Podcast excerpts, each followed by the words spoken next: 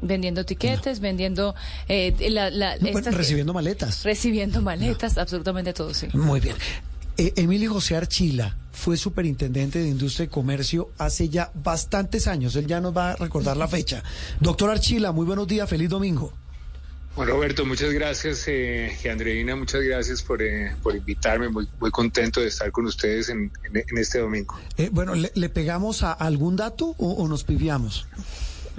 Eh, pues desafortunadamente a todos también.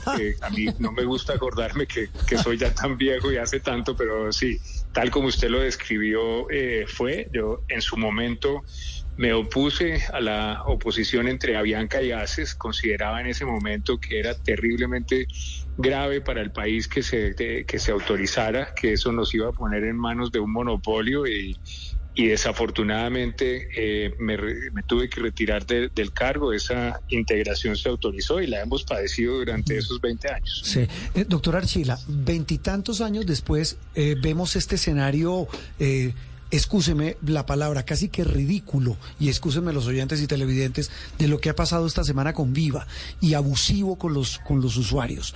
Eh, estamos en lo mismo, en una, en una pelea, y, tal vez un, un, ex colega suyo le dijo al país de España una frase que quiero repetir a ver si usted la comparte y nos ayuda a entender de lo que estamos hablando. Eh, él más o menos dice lo siguiente, tomaron como moneda de cambio a los pasajeros a los usuarios afectados, hablo de Viva y de Avianca, para presionar al gobierno para que los deje fusionar. ¿Eso es así? Digamos, yo, esa parte que, digamos, a ese colega mío seguramente tendrá los elementos de, juicio para haber hecho una afirmación así de compleja, pero lo que es cierto es lo siguiente, es eh, esa integración generaría una posición dominante y generaría un monopolio en un número muy importante eh, de las rutas. Eh, eso le hace un daño a la competitividad del país, eso hace que se encarezcan las rutas, eso hace que no tengamos opciones. Eso eh, afecta eh, a todos los usuarios del sector del sector aéreo y por eso está lo que debe hacer la aeronáutica, como ya lo hizo en la resolución de hace un par de meses, es objetar esa integración. En paralelo con eso, con base en la información que era pública, eh, nosotros denunciamos que esa operación de integración ya se había dado, que no habían esperado el permiso y la Superintendencia de Industria y Comercio ya había abierto una investigación para determinar que ellos no estaban cumpliendo con las normas colombianas y que en la práctica ya estaban eh, integrados y lo que esperamos de esto es que la Superintendencia concluya esa investigación rápido que si hay lugar lo sancione y que si se dio esa integración sin, sin esperar el permiso, les ordene la desinversión. Mm. Doctor Archila, ¿usted cree que Avianca tiene interés en mantener a viva, según aduce, o cree que lo que espera es eliminar a la competencia, teniendo como referencia justamente ese caso que ustedes han traído sobre la mesa y es la fusión de ACES Avianca? ¿El de hace veintipico de años? Digamos, el, eh, no, que yo lo, lo sospeche, cuando uno se integra, eso es lo que quiere decir. Dice, dice, lo dejo de competir con él y lo vuelvo parte de mí, vamos a ser uno solo. Entonces, eh, no, no porque yo tenga ninguna suspicacia, ni información de, confidencial ni nada, lo que hace uno cuando, cuando compra un eh, competidor es que lo incorpora dentro de sí y elimina ese, e, ese competidor. E, ese es el efecto de una integración. Ahora, eh, en este caso, eh, lo que se ha demostrado que no es cierto es que Avianca sea la única alternativa. Hay por lo menos otros dos oferentes muy serios que han dicho que ellos también estarían dispuestos a hacer esa compra, a hacer la capitalización en operaciones que no tendrían estas implicaciones monopólicas. Sí, estamos hablando de la TAM y de Jet Smart, si no me equivoco, ¿cierto? Así es, señor. Mire, doctor Archila, en medio de todo, repito, de esta situación como tan compleja, para muchos tan lejana, sobre una alta cirugía empresarial, está de por medio el usuario. Las imágenes que vimos esta semana, Andreina lo decía, son de verdad lamentables. Eh, detrás de cada pasajero que quedó votado, en aeropuertos de Colombia y de otras partes del mundo de Viva, pues hay una historia. Y el tema es que al final del camino el que termina siempre afectado es el usuario.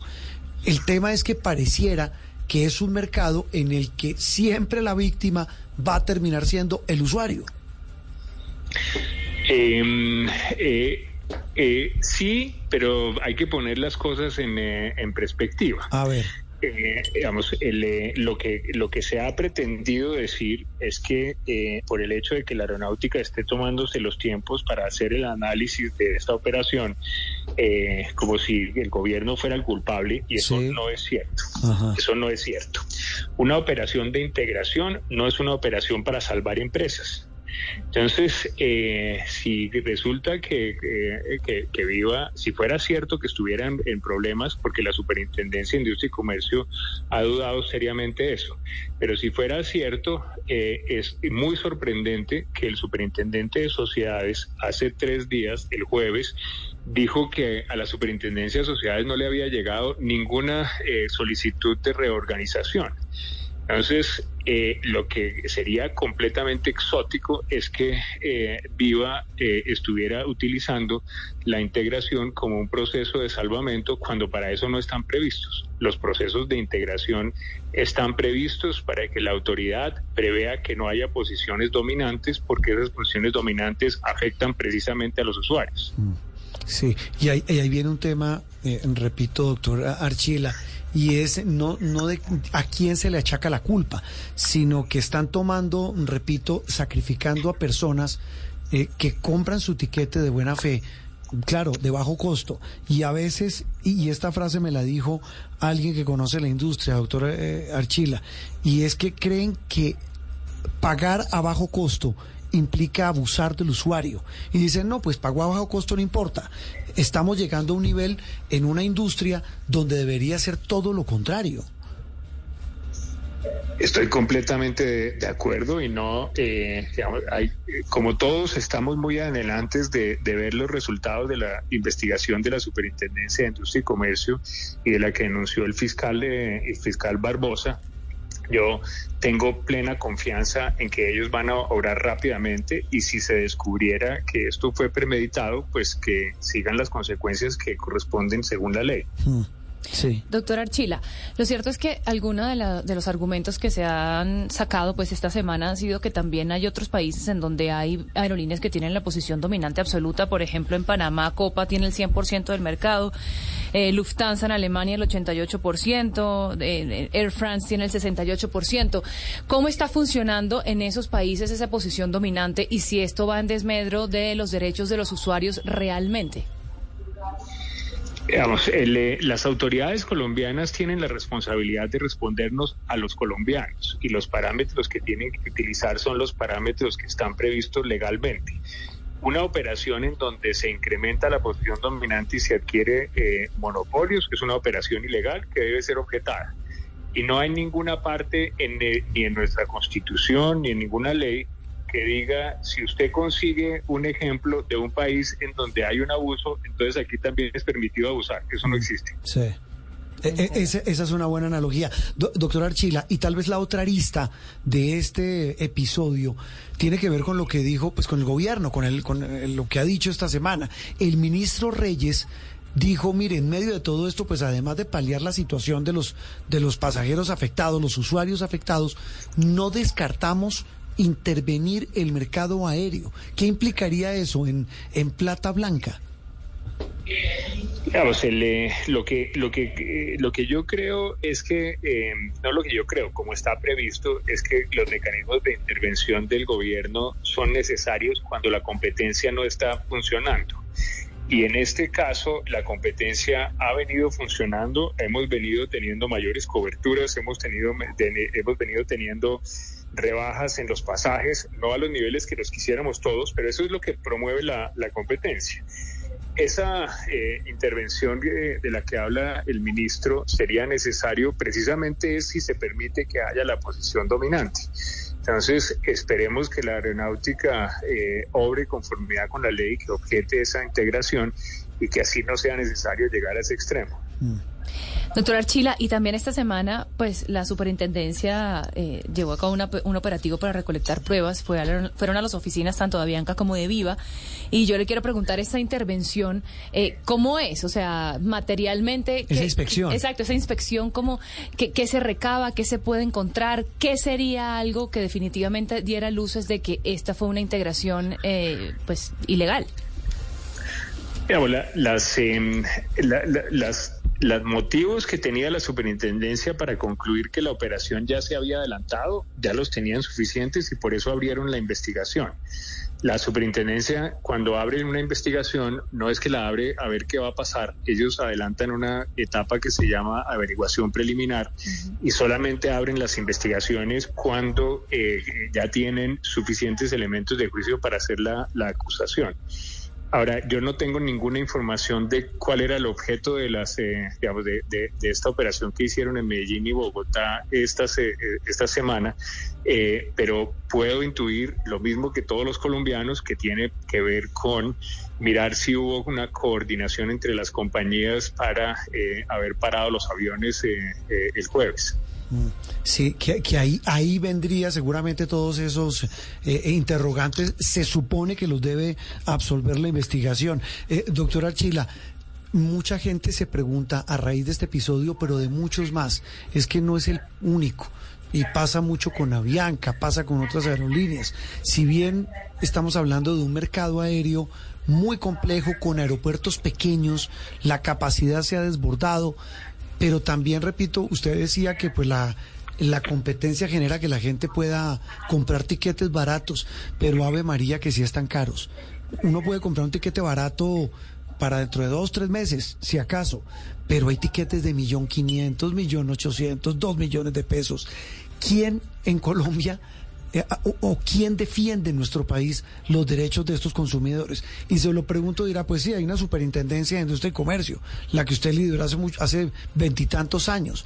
Pero al final del camino, la gente dice no pasa nada. Yo simplemente me tengo que dejar llevar por el vaivén de un mercado que está dominado por unas aerolíneas. Digamos, el, entre más competencia haya, más bajos son los precios, mejor es la calidad. Eso nos pasa eh, en, el transporte aéreo, en el transporte terrestre, en el servicio de abogados, en los restaurantes, en la construcción de edificios, en todo, digamos. No hay nada que proteja tanto a los consumidores como la buena competencia. Eh, las normas de competencia las vigila la Superintendencia de Industria y Comercio. El cumplimiento de los reglamentos eh, técnicos aéreos, la aeronáutica y las normas de consumidor las resuelven en, eh, como si fuera un juez, la Superintendencia de Industria y Comercio, y en funciones administrativas, la Superintendencia de Transporte. Ese es como todo el tinglado de protección con el que contamos. Hmm. Pero, pero ese tinglado, hoy, repito, usted que es experto, doctor Archila, ¿funciona? Yo creo que estamos en un momento en el cual vamos a vamos a verlo. Eh, yo eh, de, defender, eh, digamos, defender al, gobierno a veces no es tan popular, pero yo creo que la reacción que tuvo el gobierno eh, esta semana fue una reacción contundente. Vimos a todas las autoridades hablar conjuntamente.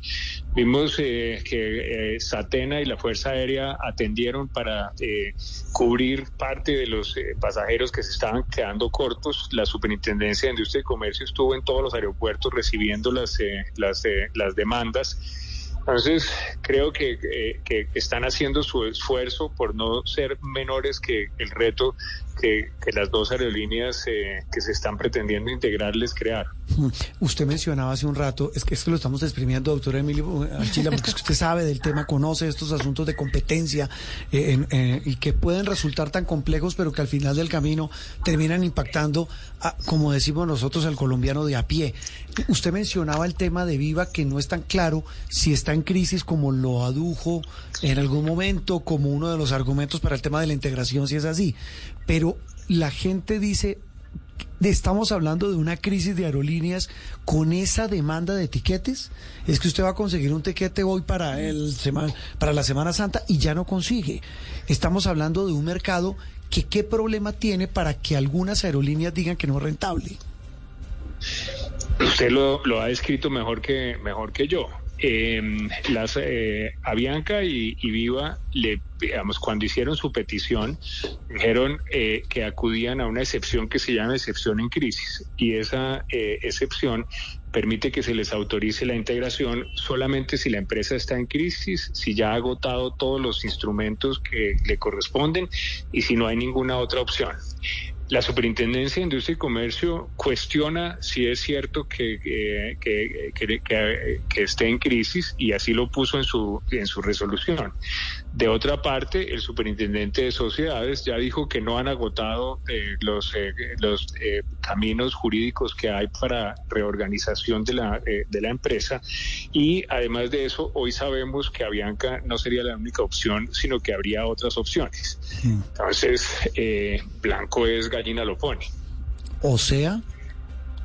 Eh, yo creo que la aeronáutica debe llegar a la conclusión de que no están dadas las condiciones para, con ese argumento, autorizar esa integración. Pero ya, pero es una integración que ya se hizo. Incluso se habla de que hubo un trueque, doctor eh, Archila. Es decir, ya que, de funcionarios. Ya que, ¿qué pasa si la Aerocivil dice no se autoriza esa fusión? ¿Qué pasa? Entonces, lo que sucedería es lo siguiente. Eh, eh, quedaría en firme la negativa de la eh, Aerocivil y la Superintendencia de Industria y Comercio seguiría con su investigación para ver si en la práctica de manera no autorizada la hicieron de facto. Si la Superintendencia llega a la conclusión de que eso pasó, los debe multar severamente y ordenar la desinversión, que se venda los activos. ¿Y qué pasa? y los aviones de Viva igual parados. Eh, esa, parte sí le corresponde a la aeronáutica. Claro, definir el tema de la operación. Y, una, una final, ¿podría la Aerocivil, después de surtido todo esto, obligar a Viva a decir usted tiene que volver a operar sus aviones? Eh, eh, realmente no, digamos, uno no, nadie puede, nadie puede hacer eso. Lo que sí tiene es las facultades para que como está ocurriendo ahorita, las rutas y los slots que le estaban entregados a, eh, a sean cubiertos por otras aerolíneas.